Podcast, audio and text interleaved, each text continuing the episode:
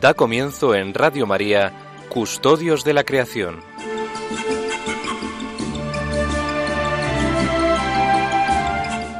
Dirigido por Lorena del Rey.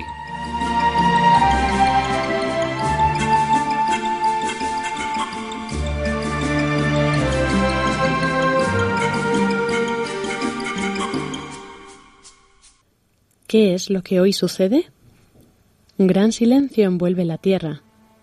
Un gran silencio porque el rey duerme. La tierra temió sobrecogida, porque Dios se durmió en la carne y ha despertado a los que dormían desde antiguo. Dios en la carne ha muerto y el abismo ha despertado. Va a buscar a nuestro primer padre como si fuera la oveja perdida quiere absolutamente visitar a lo que los que viven en tinieblas y en sombra de muerte. Él, que es al mismo tiempo hijo de Dios, hijo de Eva, va a librar de su prisión y de sus dolores a Adán y a Eva.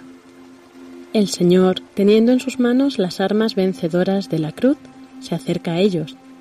Al verlo, nuestro primer padre, Adán, asombrado por tan gran acontecimiento, exclama y dice a todos, Mi Señor esté con todos. Y Cristo, respondiendo, dice a Adán, y con tu espíritu. Y tomándolo por la mano le añade, Despierta tú que duermes, levántate de entre los muertos y Cristo será tu luz.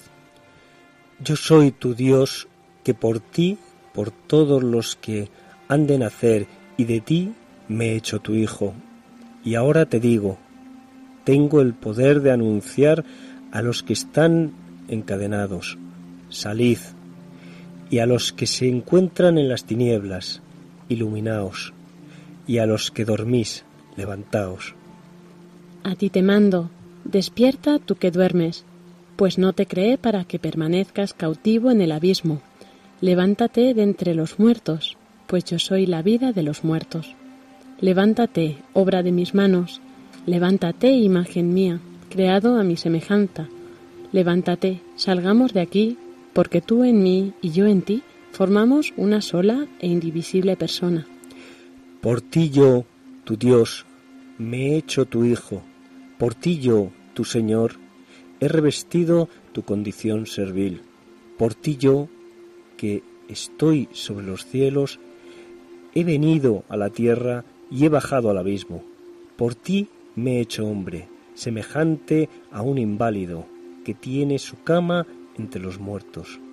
Por ti que fuiste expulsado del huerto, he sido entregado a los judíos en el huerto, y en el huerto he sido crucificado.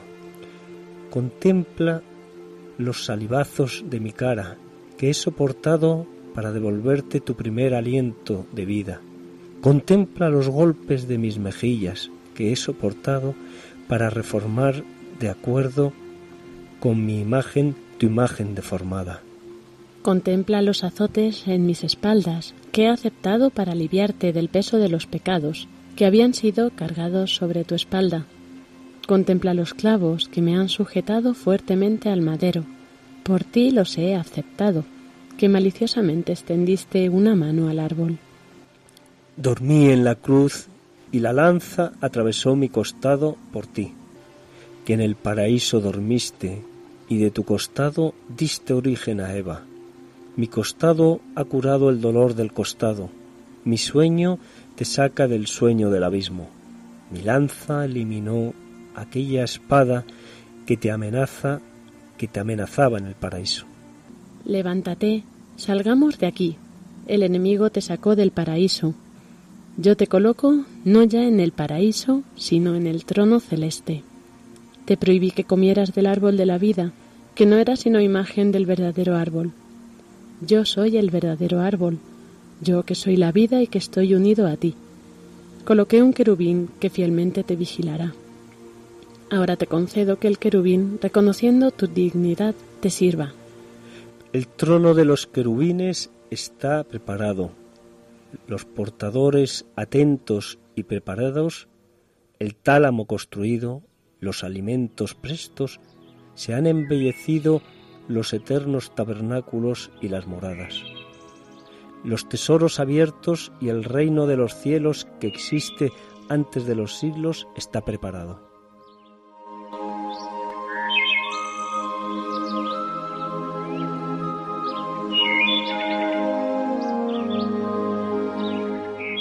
De una humilía antigua sobre el grande y santo sábado.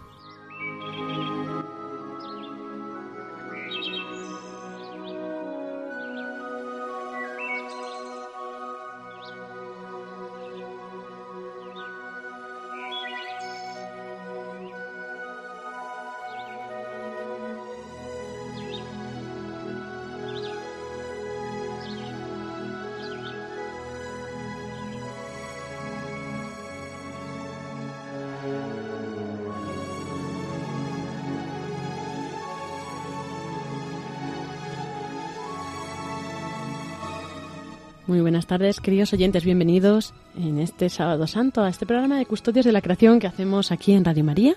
Y pues para también compartir con vosotros estos momentos tan especiales que vivimos pues litúrgicamente en la Iglesia y que esperamos también que este programa os sirva para ayudar a profundizar en este misterio del Santo Sábado, como comenzábamos eh, pues leyendo esta homilía, esto que se reza en el oficio de lecturas de hoy, de Sábado Santo, pues como ese descenso de Jesús al Seol y como pues eh, saca, ¿no? rescata a todos de, de los abismos. Y bueno, hoy para el programa, aunque ahora después tendremos también el editorial que nos trae Francisco Marcos y Pablo nos contará algo en la tertulia también. Eh, el que nos va a acompañar a partir de todo el programa eh, va a ser Iván Renilla, hoy está aquí con nosotros. Y Iván, buenas tardes. Buenas tardes a todos ustedes, señores oyentes, y muy buenas tardes, eh, Lorena. Echamos de menos a Pablo y a, y a Paco pero bueno, pues... Eh, Echamos de menos que estén aquí hoy presentes, ¿no? Con nosotros, pero bueno, nos han dejado sus pero nos, partes. Sí, sí, nos han dejado un buen recuerdo y además, eh, pues los tenemos muy presentes. Y bueno, pues Iván también nos va a hablar de la sección nueva que nos trae este año, que es la sección de los árboles en la Biblia. Y, y bueno, pues hoy, como no podía ser de otra manera, ¿no? Nos traerá el, el olivo y el árbol de la cruz. Pues efectivamente, eh, a propósito de que el olivo es uno de los primeros árboles que aparece en el Antiguo Testamento, pero además da la coincidencia de que el olivo es un símbolo importantísimo en tiempo de la pasión. Como todos ustedes saben, en el huerto de los olivos, pues eh, nuestro Señor eh, oró y, meditó y sufrió porque eh, tenía muy presente lo que le iba a acontecer en un, en un futuro muy próximo. Entonces vamos a pasar ahora a, al editorial de Paco, Francisco Marcos, y después ya con Pablo a la, a la tertulia.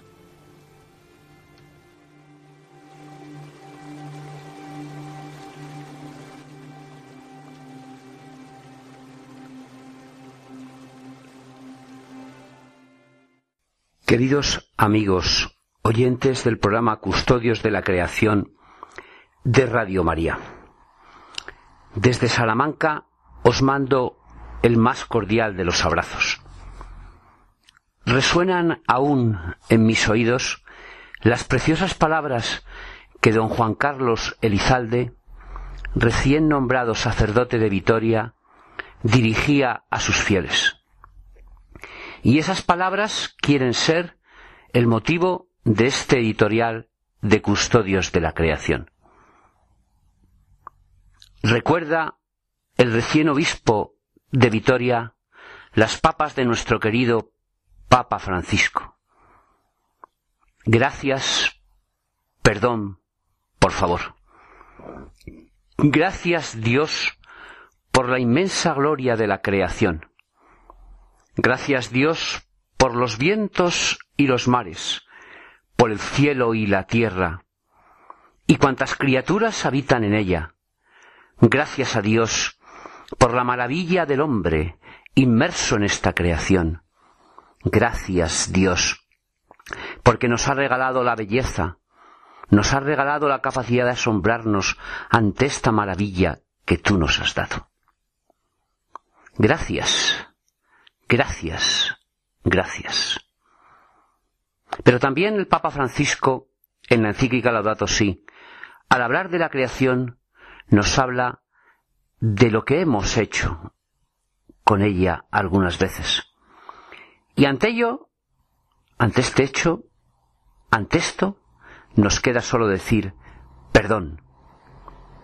Un perdón que recordando las palabras maravillosas que el Papa Francisco nos pone rememorando a Santa Teresita de Jesús, se puede hacer este perdón de manifiesto en pequeños detalles.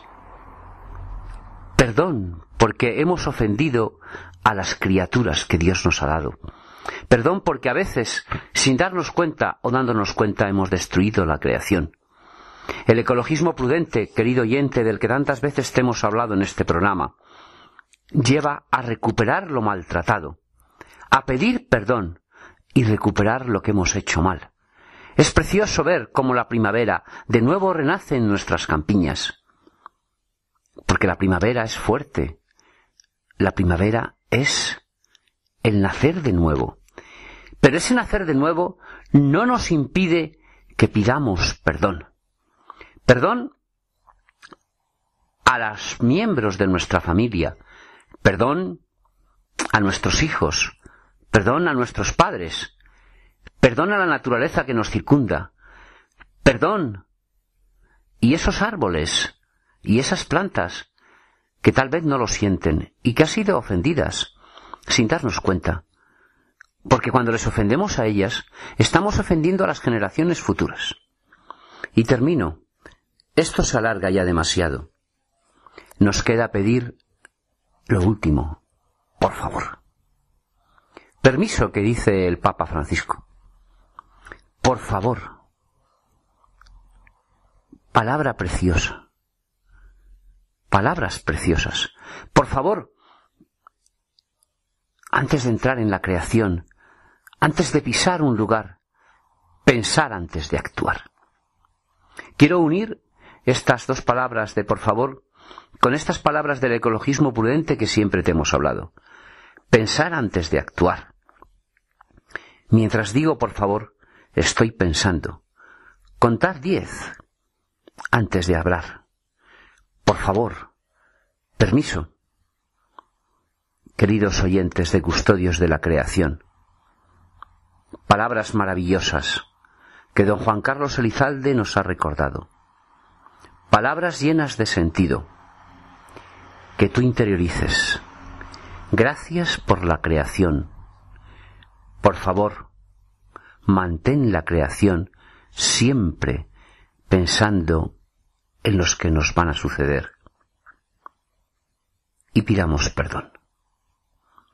Tenemos como Adaliz, como a protectora, la reina llena de gracia, la madre que supo perdonar, la madre que como casi todas las mujeres como todas las mujeres del mundo, nos enseñan a los hombres a pedir permiso, a pedir por favor. Encomendémonos a la Madre de la Creación y que ella sea nuestra guía. Seamos como ella, hombres que sepan decir gracias, pedir perdón, pedir por favor.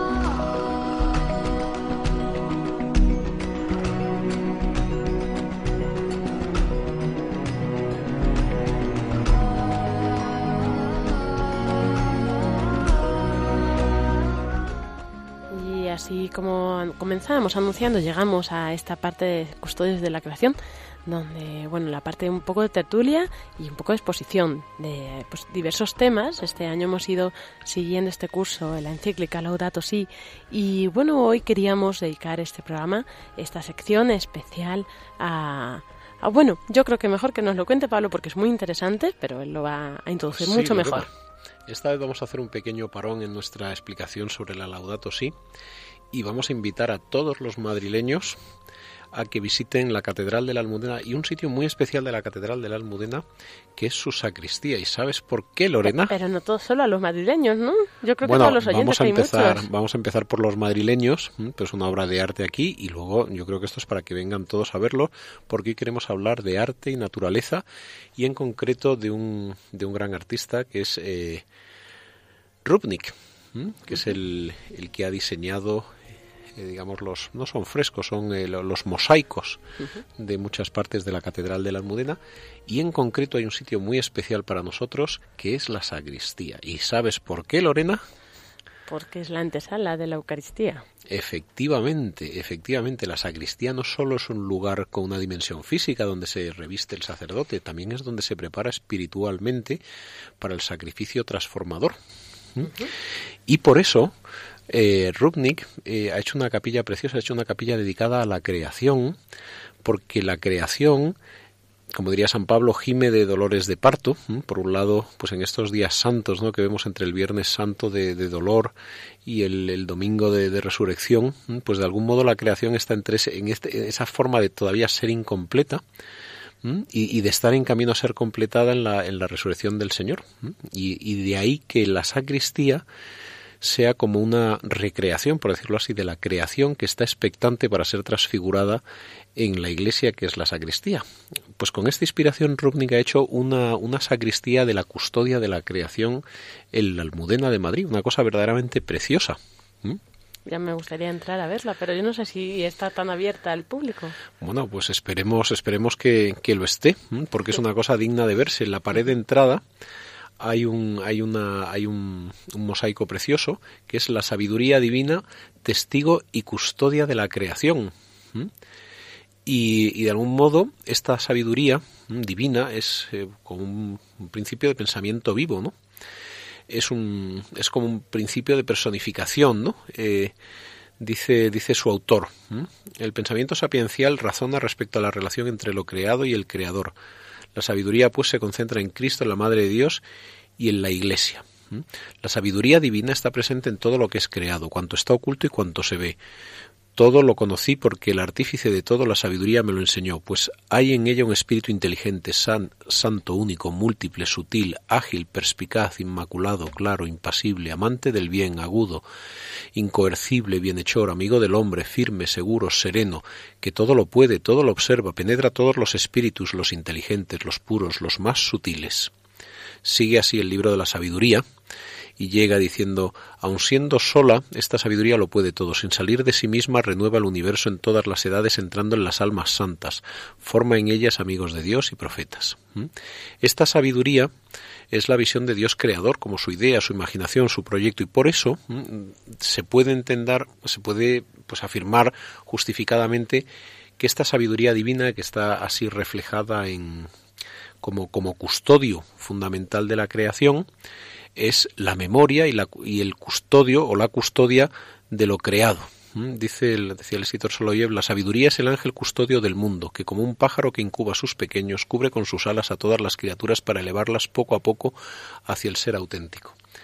Esta, esta maravillosa sacristía, de algún modo, lo que nos, nos hace ver es que la creación es una compañera de camino, una compañera que, que también está expectante para el sacrificio de la misa que va a suceder a continuación, ¿no? La, pues Jesús haciéndose o volviendo a nosotros, ¿no? Este es el significado. Entonces, en esta, en esta maravillosa capilla, además de, entrar, de, de, enfrentarnos según entramos con la pared de entrada con esta sabiduría divina, que es como un ángel precioso en un fondo amarillo con unas alas rojas, lo que vamos a encontrar es el, el, proceso creador. Y entonces en las paredes de la derecha lo que vamos a encontrar son tres etapas. Tres etapas muy bonitas. La primera va a ser la creación de las aguas y de los peces, que se hizo en, en, el 2005. Es un panel precioso en, en oro y azul con la creación de, del agua, de los peces, y la segunda, la, segunda pared de la derecha es la creación de la tierra, de los árboles, de la planta y del trigo. Y la tercera, por fin, es la creación del hombre, Adán y Eva. ¿no? Todo esto es el, el conjunto de la creación bañado de, de sabiduría que de algún modo intentamos explicarlo, pero que invitamos obviamente a todos nuestros oyentes a que cuando vayan a la Catedral de Madrid pidan a quien sea, por favor, déjenme ver esa capilla de la creación para firmarnos en nuestra vocación de custodios. De todas formas, para facilitarle esta tarea también a nuestros oyentes, los vamos a poner en Facebook. Podéis entrar en Facebook Custodios de la Creación y ahí tenemos las imágenes de esta capilla que está describiendo Pablo. Así que todos los que queráis verlos ahora o después del programa o en un tiempo, ahí está en el Facebook de Custodios de la Creación. Y Pablo, no sé si nos vas a contar algo más y no, si no te pregunto. No. Pues tú pregunta, pero antes decir que a mí verdaderamente eh, me conmueve. Nosotros siempre hablamos como de la creación de algo presente, de, de cuidar lo que tenemos, ¿no? Pero de algún modo esta obra de arte lo que nos invita a ver es eh, como la creación también a la expectativa. Es decir, que toda esta belleza que condensa la creación es signo de otra cosa que se tiene que realizar más plenamente y que va a pasar en este sentido a continuación de esta sacristía de, del mundo. Entonces nosotros cuidamos la sacristía, por decirlo así, cuidamos lo que tenemos aquí con, con la fe y la esperanza de que todo aquello bueno va a ser todavía más grande, más, más perfecto. Es lo que te iba a preguntar, ¿no? Porque, o sea, Rubnik es tan, por así decirlo, tan pedagogo, ¿no? Que siempre en su obra intenta plasmar eh, una enseñanza muy profunda y todo tiene su significado, ¿verdad? Todo, incluso los materiales, los colores que utiliza y, bueno, muchas cosas más. Pero, pues esto en concreto, ¿por qué en la sacristía está representada la creación, ¿no? Efectivamente, hay, y, y, luego, claro, hay otra, las otras paredes de las que no hemos hablado quizás responden a esto, ¿no? ¿De dónde sale la, la creación? Pues en la pared del fondo, esta es la explicación que da Rubnik, porque él es una persona pues, profundamente espiritual, además de un gran artista. En la pared del fondo lo que vemos son las, las dos manos del Dios Padre creador, de Jesucristo, bueno, Jesucristo y el Espíritu Santo. El Padre crea el mundo con las dos manos, con Cristo y con el Espíritu Santo y por eso, eh, de, bueno, decía San Ireneo que el hombre perfecto es la mezcla y la unión del alma que ha recibido al Espíritu del Padre y se ha mezclado con la carne plasmada imagen de Dios. Entonces, de algún modo lo que pone de manifiesto esta capilla, y es una, una, visión teológica preciosa, es que la creación que tanto disfrutamos con los pájaros, con, con la naturaleza desbordante, empiezan ya los almendros a, salirse, a estar en blanco y los, los cerezos, ¿no? Pues que de algún modo eh, toda esta creación es una imagen trinitaria. Es un, y, y, es lo que nos pone de manifiesto. Esta belleza que vemos, esta, esta creación, es, es, una relación de amor entre, entre, entre Dios Padre, Dios Hijo, Dios Espíritu Santo, donde en el centro y la unión con todo es el amor, el amor que obviamente se, se manifiesta en, en, la belleza, ¿no? la comunicación de las, de las personas. Por eso, la creación nos explica Rubnik, tiene un carácter personal y por eso esta belleza de la creación en última instancia nos está invitando a participar del amor personal de Dios que tiene por cada persona creada y obviamente por, por todas sus criaturas, pero de un modo especial eh, pues por, por, nosotros hechos a su imagen y semejanza. Es una invitación a participar de, de ese amor trinitario. Eso, esto es como la, el trasfondo que nos, nos invita a pensar obviamente de acuerdo con la, teología cristiana, faltaría más, pero el arte verdaderamente se hace fecundo cuando nos invita a comprender de un modo estético una realidad a través de la conmoción y a través de la explicación que lo origina, ¿no? Yo creo que este es un poco el lo que nos invita a nosotros y sobre todo porque lo importante de aquí no es tanto el turismo sino la liturgia, que sea un lugar donde las personas que luego van a celebrar la misa puedan entrar en, en oración y en, en, ese amor trinitario para salir luego a la catedral. Además es bonito ver el hilo que hay no entre esa coherencia entre la sacristía y luego lo que es la capilla del Santísimo. También está decorado con unos grandes mosaicos, todos eh, que hacen referencia a todos los que son eh, parábolas, por así decirlo, de la Eucaristía. Es decir, todo lo que eh, pues está, por ejemplo, representado ¿no? el nacimiento de Jesús, está representado también, bueno, como varias parábolas que hacen referencia a ese milagro de la Eucaristía. Sí, sí, efectivamente habláramos de toda la obra de, de Rúbnica. Nosotros nos hemos centrado mucho en, en, la creación porque a mi juicio vale la, vale la pena señalar este, este valor tan significativo, tan simbólico y real de, de la creación como lugar que nos prepara, pero efectivamente en la capilla del Santísimo está el alfa y el omega, está el lugar hacia el cual se dirige la creación, el centro de, todo, hacia, hacia nuestro Señor. Pero eso ya es el punto de llegada y tú me has invitado aquí para hablar de la custodia de la creación y por eso yo me quedo en la sacristía. Sí, sí, desde luego, pero sin perder de vista ¿no? el, el punto al que vamos y al que estamos llamados. En síntesis, tenemos que invitar a todos nuestros queridos oyentes a que vayan a visitar toda la obra de Rubnik en la Catedral de Madrid porque es una maravilla artística y pedagógica. Eso es. O si no, los que no puedan desplazarse, pues a través de Internet también lo encontrarán. Y si no, pues también les hemos facilitado las imágenes, recordamos, en el Facebook Custodios de la Creación. Gracias, Pablo, por compartir hoy esto, yo creo que tan bonito, tan pedagógico y, y madre mía, cuántas cosas podemos a seguir aprendiendo todavía. Pues sí, sí, sí. Así que adelante, tenemos una, una Pascua de Resurrección por delante para dar gracias, para aprender, para para disfrutar de la belleza de la vida, así que a todos nuestros oyentes muy felices Pascuas. Eso es. Muchas gracias, Pablo, y hasta la siguiente edición. Hasta la vista, Lorena y amigos oyentes.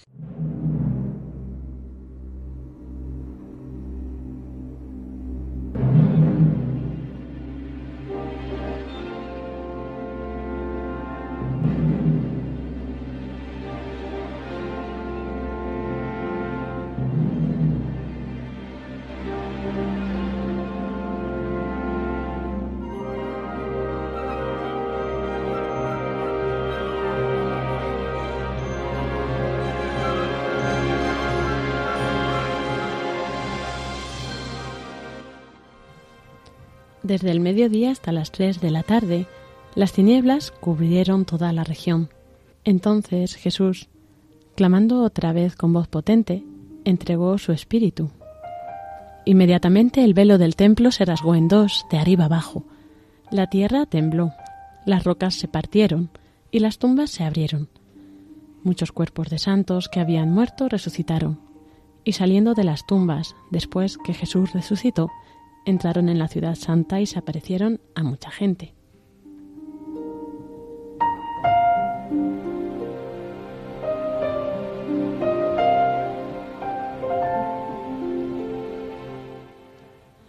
Y hemos tomado hoy esta lectura del Evangelio según San Mateo para, para ver cómo también pues en, en este programa que nos ocupa, en Custodios de la Creación, pues eh, vemos como la creación no tiene como esa ese eco esa repercusión también. Todo lo que es el plan de salvación de Dios pues está en coherencia y la creación también responde ante él no los signos de Dios pues también se manifiestan. Y pues como eso en ese momento de la muerte de Cristo pues es muy significativo el que toda la tierra se cubriera de tinieblas que luego pues en el momento de su muerte pues eh, hubiera un gran temblor. Y, y bueno y también mmm, eso sería ayer, Viernes Santo, hoy Sábado Santo, pues cómo estaría la creación, ¿no? También podemos pensar, podemos adentrarnos, pues hoy que, que es un día tan mariano, tan de, de, la Virgen María, puesto que ella sería la que estuviera ahí, eh, pues esperando eh, el momento de la resurrección, no sin tener, pues también estar envuelta ahí eh, un poco, pues en esa desolación pues también la creación estaría esperándolo, ¿no? Como dice San Pablo, la creación entera gime y sufre dolores de parto, ¿no? Hasta el momento de la revelación de los hijos de Dios. Es muy bonito, yo creo, pensar todo esto, Iván. Yo, yo creo, Lorena, que fíjate en lo que acabas de leer, mmm, todos los signos sobre la naturaleza, sobre la creación, cómo Dios nos recuerda que de alguna manera lo vulnerables que somos, lo vulnerables que es la naturaleza también, que por eso como nos dice el Papa Francisco, hay que cuidar tanto porque es vulnerable, pero fíjate cómo al mismo tiempo nos da un mensaje, aunque sea fugaz, en el momento de la muerte de Cristo, como el Señor eh, hace temblar las rocas, eh, eh, crea un, un, una, las eh, eh, genera las tinieblas sobre la tierra y yo creo que en algún momento eh, también seguramente hubo como un tronar de los cielos en, en, esos momentos de la muerte de Cristo, como si las fuerzas de la, de la naturaleza es como si gimiesen ¿no? por la muerte del Hijo de Dios, como si realmente sintieran muy hondo el Hijo de Dios. Todos sabemos él también lo sabía y Dios la, misión que le había encomendado era venir a salvarnos a todos nosotros, pero en el fondo eh, la, naturaleza es como si eh, quisiera gimiese y, como ese desgarro cuando perdemos a un ser querido, como si la naturaleza se desgarrase ¿no? ante eh, la pérdida de Cristo que es Dios hecho carne en la tierra, y como si supieran que ya se tenía que ir, y como quisieran decirnos qué pena ¿no? que, tenemos que, que tenemos que separarnos de él. Benedicto XVI en una audiencia general hablaba sobre esto en el 15 de febrero del 2012 precisamente pues se refería a esto a este acontecimiento dice que pues que algunos aspectos de esta narración son diversos con respecto al cuadro que ofrecen San Marcos y San Mateo eh, esto aquí dice, las tres horas de oscuridad no están descritas en San Marcos, mientras que en San Mateo están vinculadas con una serie de acontecimientos apocalípticos diversos, como el terremoto, la apertura de los sepulcros y los muertos que resucitan. En San Lucas, las horas de oscuridad tienen su causa en el eclipse de sol, pero en aquel momento se produce también el rasgarse el velo del templo. De este modo, el relato de San Lucas presenta dos signos, en cierto modo paralelos, en el cielo y en el templo. El cielo pierde su luz, la tierra se hunde y mientras en el templo, en lugar de la presencia de Dios, se raja el velo que protege el santuario. La muerte de Jesús se caracteriza explícitamente como acontecimiento cósmico y litúrgico.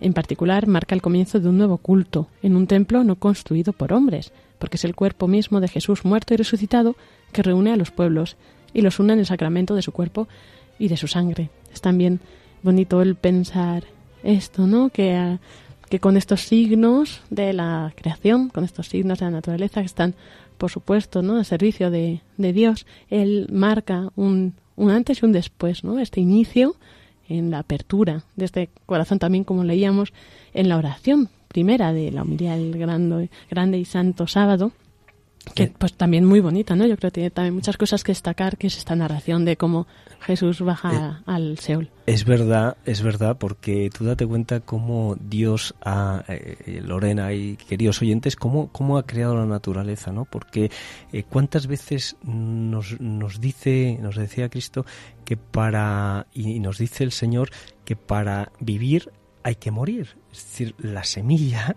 el árbol, tira la semilla y mm, de alguna manera mm, muere un poco la planta para volver a rebrotar, para volver a nacer. Eh, esto es lo que realmente eh, Dios nos está, nos está manifestando con sus signos, que muere su propio hijo, pero que eh, es el principio de una nueva vida, es el inicio de una nueva vida. Ya lo decía Jesús, ¿no? Que él hacía todas las cosas nuevas. Pues realmente con su muerte, con la donación de su sangre, con regándonos la tierra con su sangre, nos vuelve a dar vida a todos porque nos limpia de, del pecado, de nuestros pecados, porque es cierto que nuestros padres pecaron, pero que nosotros igualmente eh, hemos seguido esa, esa tradición, ¿no? esa, ese, esa forma de ser, del, ser humano, que es la de eh, incurrir y, reincidir en el pecado. ¿no? Entonces Jesús nos dio Mm, con esa muerte suya y con esa sangre que nos ofreció, pues la redención y el que nos redimamos todos nosotros, que es realmente volver a nacer otra vez. Y bueno, yo creo que esto eh, al final nos tiene que hacer también pues ver, o sea, mirar a, a la creación con, con amor, ¿no? Pues cuando cuanto más el Señor la usa también para, bueno, manifiesta en ella, ¿no? Este poder, esta gloria, pues ¿cómo tendremos nosotros que tratarla? Hay que cuidarla. Parece que es barrer para casa, pero no, sin duda, sin duda hay que cuidarla. Pero, pero fíjense en otro detalle más. Eh, eh, la muerte genera vida, es decir, los animales cuando mueren, eh, nada se desperdicia en la naturaleza. Es decir, un animal muere y da vida a otros animales porque hay animales que son pues depredadores y comen de ese animal que han, que han matado pero es que después de esos depredadores vienen los llamados carroñeros, que es que aprovechan hasta el último rincón y pedazo de ese cuerpo y genera ese cuerpo, lo el resto del cuerpo que no han aprovechado ya los animales, genera materia orgánica para que nuevos seres y nueva vida nazca, que son los vegetales, que pueden, a partir de el, eh, abono que genera ese propio cuerpo, puedan volver a renacer y a, y a, y a crecer los vegetales. Aunque dése cuenta lo importante que es el mensaje que es para mí importantísimo, que es todo para renovarse debe morir. Para renovarnos debemos morir al pecado. Para renovarnos en la vida y crecer debemos eh, renunciar o morir a, otra, a otras eh, cosas que en la vida nos impiden crecer. Entonces, fíjense la importancia de la muerte y la vida y esa relación de la muerte y la vida para, para, para que la trascendencia que tiene y el mensaje de Dios, ¿no? Para nacer de nuevo, como, como dice, ¿no? Mm. Decía Jesús. Y, y bueno, a mí me gusta también la imagen que, que se crea del, bueno, que yo creo que ahora profundizarás un poco más, ¿no? Del paralelismo entre el árbol de la vida y Cristo, el, árbol, o sea, como Cristo... Cristo como árbol de vida, efectivamente, porque eh, si por el árbol del bien y del mal pecamos los hombres, nuestros padres Adán y Eva pecaron, por el árbol y por la muerte de Cristo en un madero, en un madero, en el árbol, el madero de la cruz, eh, hemos vuelto a la vida, hemos renacido a la vida y hemos eh, sido limpiados del pecado. Cuando dice, pues eso, el enemigo te sacó del paraíso y yo te coloco no ya en el paraíso, sino en el trono celeste, que realmente pues ahí Cristo está hablando de la nueva creación que queda también elevada cuando siempre decimos que eh, la creación, pues cuando el hombre, eh, Adán y Eva pecan, pues que toda la creación ya pues está destinada junto con ellos, ¿no? Porque la creación está íntimamente relacionada con nuestro, pues nuestra, nuestro fin. Sin duda. Y entonces, eh, cuando, eh, pues eso, al redimirnos a nosotros, también es cuando se genera, pues, esa nueva creación y ya no nos devuelve al paraíso, sino al trono celeste, ¿no? Y a los nuevos cielos y a la nueva tierra. Efectivamente. Pero además, eh, la obligación, o sea, el deber y la obligación tan grande que tenemos para con la naturaleza, porque desde, a menos desde mi punto de vista, la naturaleza es es verdad que, que, sería un reflejo en un espejo empañado, ¿no? Porque la naturaleza es realmente el reflejo en un espejo empañado del paraíso. Pero al fin y al cabo es eh, una reminiscencia del paraíso. Si Dios nos donó tan generosamente esa maravilla del paraíso, y ahora lo que tenemos es pues mm, apenas eh, son retales de ese paraíso en la naturaleza, pero ya podemos eh, contemplar y disfrutar de la hermosura tan enorme y tan inmensa que tiene la naturaleza, yo me imagino muchas veces, si esto es solo una pequeña parte de lo que es el paraíso, ¿Qué, qué, qué, será el paraíso con las maravillas que, que, uno puede disfrutar en la naturaleza cuando va a cualquier sitio que realmente está medianamente cuidado por el hombre o medianamente conservado o no no transformado no degradado, es que es una obligación, yo creo que moral de todo cristiano y de todo ser humano, por supuesto, el, ese cuidado de la naturaleza, ese, ese cariño y ese eh, eh, mimar la naturaleza, porque es realmente un regalo impresionante del Señor. Pues eso intentamos y eso esperemos también que, todos nuestros oyentes eh, hagan. Por supuesto, no lo dudamos. Entonces, si quieres, pasamos ya. Yo creo que estarán también nuestros oyentes muy deseosos de escuchar que nos tienes que contar del árbol de la cruz y de los olivos. Muy bien. Pasamos A, a la sección siguiente con Iván Ranilla.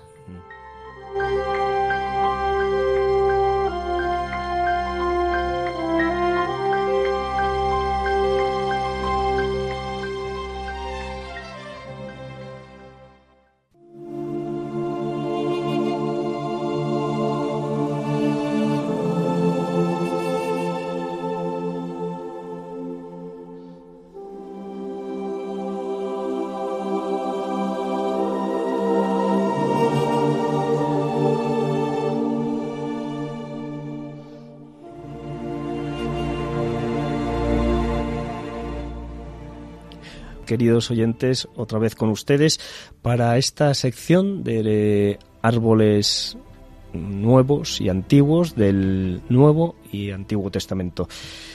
Hoy vamos a centrarnos en dos árboles. más tarde les hablaré sobre el olivo, pero ahora, en primer lugar, les hablaré sobre el árbol de la cruz, a propósito de las fechas en las que nos encontramos, ya el día después de la pasión de nuestro Señor Jesucristo, pues les comentaré mm, en tres apartados, les voy a comentar sobre la historia de la Vera Cruz y mm, hablaré sobre las reliquias, Lignum Crucis y finalmente sobre una leyenda del árbol de la cruz que es bonita y que creo que ilustrará pues todo aquello que mm, rodea el árbol de la cruz.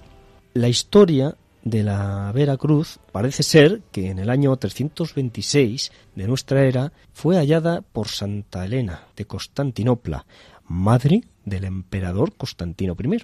Todos los testimonios de los sabios de la época le llevan al monte Calvario o el Gólgota, que esta palabra es Golgotá, Gulgutet, en arameo, y que viene a significar el lugar de la calavera o del cráneo. Según las crónicas de la época, el emperador Adriano había hecho levantar un templo a la diosa Venus. Como ustedes, algunos de ustedes ya sabrán, la diosa Venus es la diosa del amor, de la belleza y de la fertilidad, que equivale a la diosa griega Afrodita. Bueno, pues 200 años antes de llegar Santa Elena, había eh, levantado un templo a la diosa Venus. Santa Elena dio orden de derribar el templo y excavar con el objetivo de encontrar el Santo Sepulcro, pero hallaron las cruces de la pasión de Cristo, la de los ladrones y también la cruz de Jesús que aunque deteriorada por la degradación de la humedad del suelo y el paso del tiempo,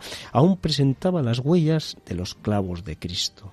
Según parece, hay dos versiones, una en la que la madre del emperador, Santa Elena, llevó una parte de la cruz a Roma y la otra quedó en Jerusalén.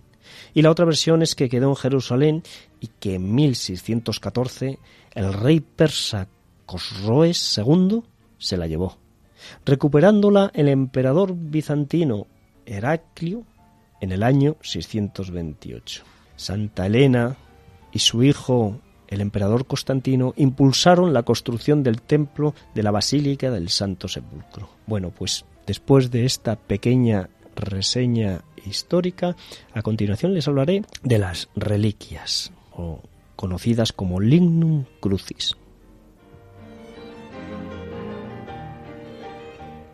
Destaca la reliquia que se encuentra en el Vaticano. Se separaron pequeñas partes que han sido compartidas con otras iglesias y santuarios. La Basílica de la Santa Cruz de Jerusalén es uno de los lugares donde se encuentran reliquias y entre los fragmentos de la Santa Cruz, según los expertos, el de mayor tamaño se encuentra en el monasterio de Santo Toribio de Liébana en Santander. Sí, queridos oyentes, aquí en nuestro país, en España que bueno, con sus 63 centímetros y medio y con su de largo y sus 39, poco más de 39 centímetros horizontales y 4 de grosor, pues parece ser que es el fragmento mayor que se conserva. Llegó a Líbana de la mano de Santo Toribio, obispo de Astorga, que viajó a Jerusalén en el siglo V. El, fragmento fue llevado a Astorga, donde permaneció hasta el siglo VIII tiempo de la invasión musulmana de la península ibérica que obligó a su traslado a Liébana, localidad próxima a Potes en la cordillera cantábrica. El fragmento corresponde, según el cronista benedictino Prudencio Sandoval, al brazo izquierdo de la cruz de Cristo. Se ha conservado el agujero del clavo que atravesó el brazo izquierdo de Jesús. El fragmento también fue estudiado y analizado en el año 1958 y las conclusiones que se obtuvieron es que la madera corresponde al ciprés común. Su nombre latino es Cupressus sempervirens, especie abundante en Palestina y que contaría, según estos estudios, con más de 2.000 años ese fragmento. Bueno, pues finalmente pasaré a relatarles una leyenda muy bonita sobre el árbol de la cruz que espero que, que disfruten con ella.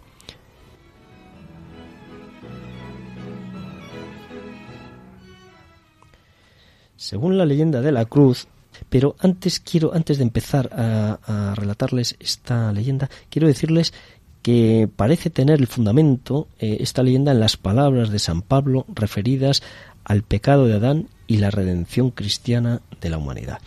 Entonces, esta leyenda ha llegado hasta nuestros días y se difundió mm, principalmente durante la Edad Media. Bueno, pues según la leyenda, fundada también y mm, eh, reforzada en las escrituras, engendró Eva a Set, que fue el tercer hijo, y fue un hijo justo y obediente a su padre, quien le llamó un día, Adán, y le dijo, mm, vete a la entrada del valle y sigue las pisadas en la tierra de tu madre y las mías, hasta la puerta del paraíso terrenal. Encontrarás un ángel, el querubín, que guarda la puerta del paraíso con espada de fuego en la mano y le comentas que te envío yo, tu padre, que estoy ya cansado de vivir, y le ruegas te entregue para mí el aceite de la misericordia que Dios me prometió al expulsarme del paraíso.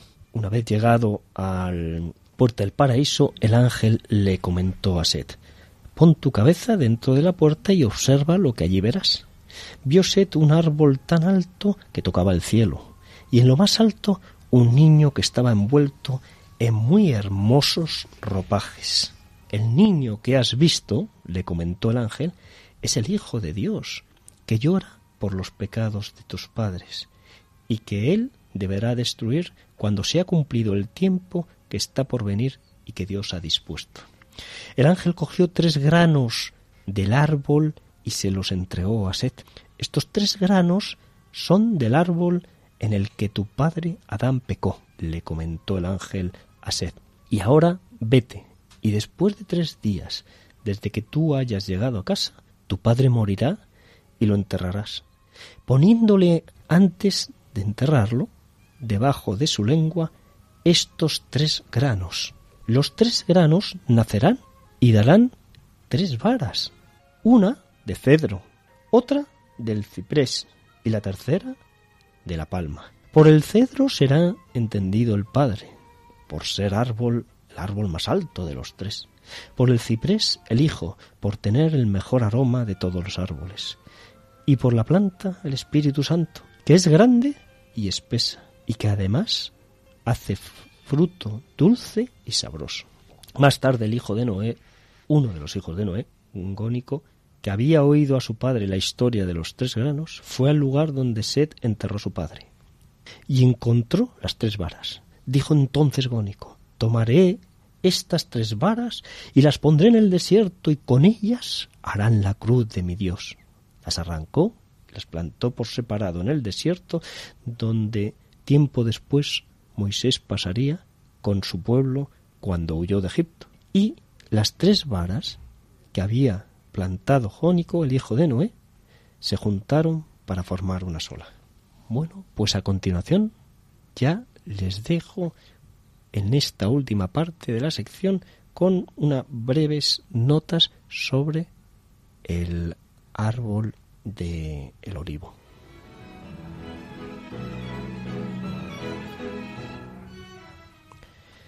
El olivo, por respecto a las citas bíblicas mm, del olivo, que es la primera parte que vamos a comentar, hay multitud de, citas en el primer libro de los reyes, en la carta a los romanos, en el libro del profeta Nehemías, en el libro de los jueces, Zacarías, Isaías, en el Génesis, Jeremías y por supuesto en el Nuevo Testamento también, pues en Mateo, en Lucas.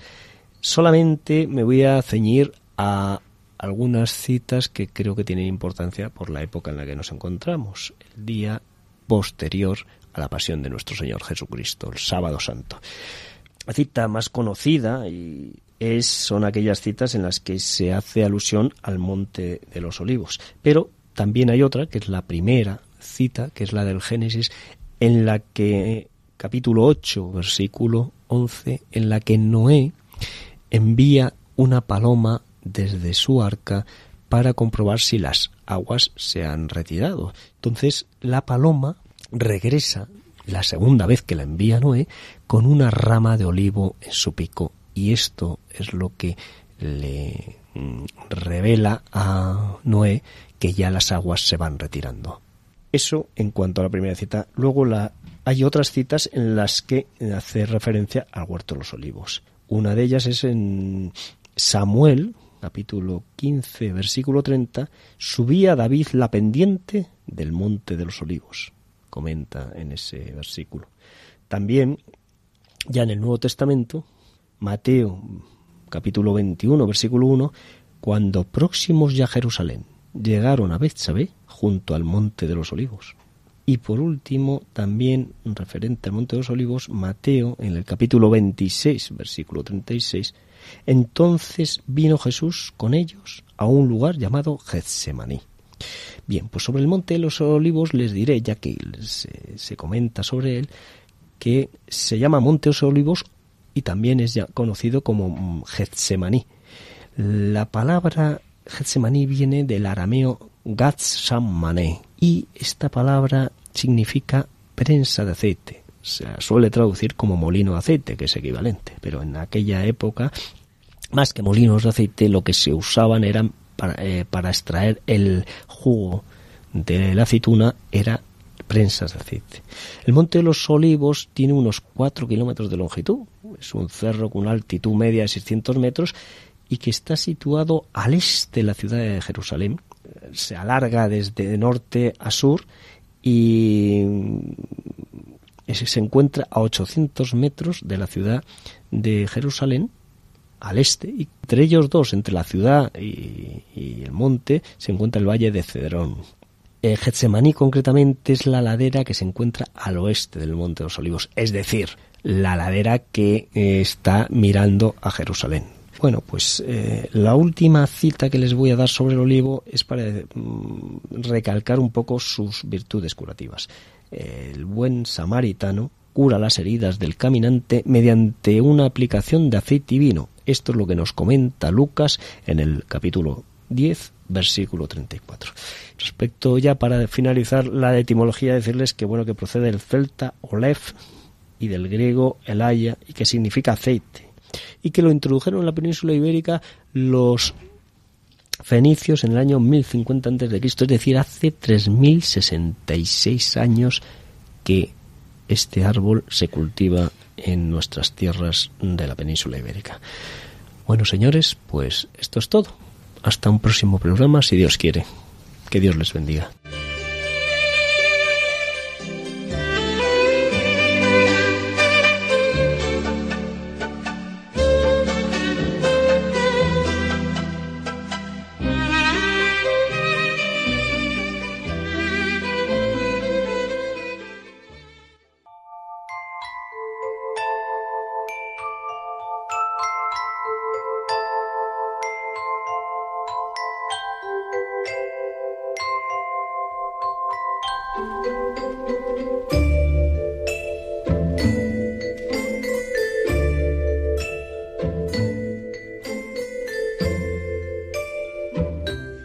Aquí, queridos oyentes, este programa de Custodios de la Creación. Esperamos que hayáis disfrutado y nos volvemos a encontrar dentro de 15 días, puesto que el sábado siguiente tendréis a esta hora el programa de Raíces con los que nos alternamos y a los que también pues mandamos un saludo. Así que nos volvemos a encontrar. También nos podemos encontrar en las redes, en Facebook, tenemos la página de Custodios de la Creación que pues cada vez que tenemos programa intentamos ir dejándoos ahí el asunto que va a ocuparnos ¿no? en el siguiente programa. Y Iván, también tenemos un email, ¿verdad? Pues sí, efectivamente, custodios de la creación arroba radiomaria.es. Repito, custodios de la creación arroba radiomaria.es. Escríbanos y coméntenos y eh, cualquier cosa que les sugiera el programa y bueno, estaremos encantados en irles mm, comentando en programas sucesivos, pues aquellos comentarios que nos han hecho ustedes para que, bueno, pues puedan ustedes también eh, participar de alguna manera eh, en, el programa con nosotros, porque queremos participen con nosotros y que, y que compartan con nosotros un poco eh, sus inquietudes y qué les parece el programa y, y qué, podía, qué podemos mejorar y qué podemos cambiar o qué podemos mantener que les gusta Que sea un programa que hagamos también entre todos. Efectivamente, así es. Pues muchas gracias, Iván. Gracias también pues, a los que han mm. eh, colaborado hoy con nosotros, aunque no los tengamos ahora aquí, a Pablo, a Paco y a todos. Desearos una ya casi feliz resurrección, pero bueno, de momento en esta espera paciente y confiada eh, de pues esto, de este momento tan importante que es el culmen ¿no? de, de lo que es nuestra fe, el momento más importante del año. Muy bien, pues muy buenas tardes, queridos oyentes, y hasta un próximo sábado, si Dios quiere. Eso es. Buenas tardes a todos y que Dios os bendiga.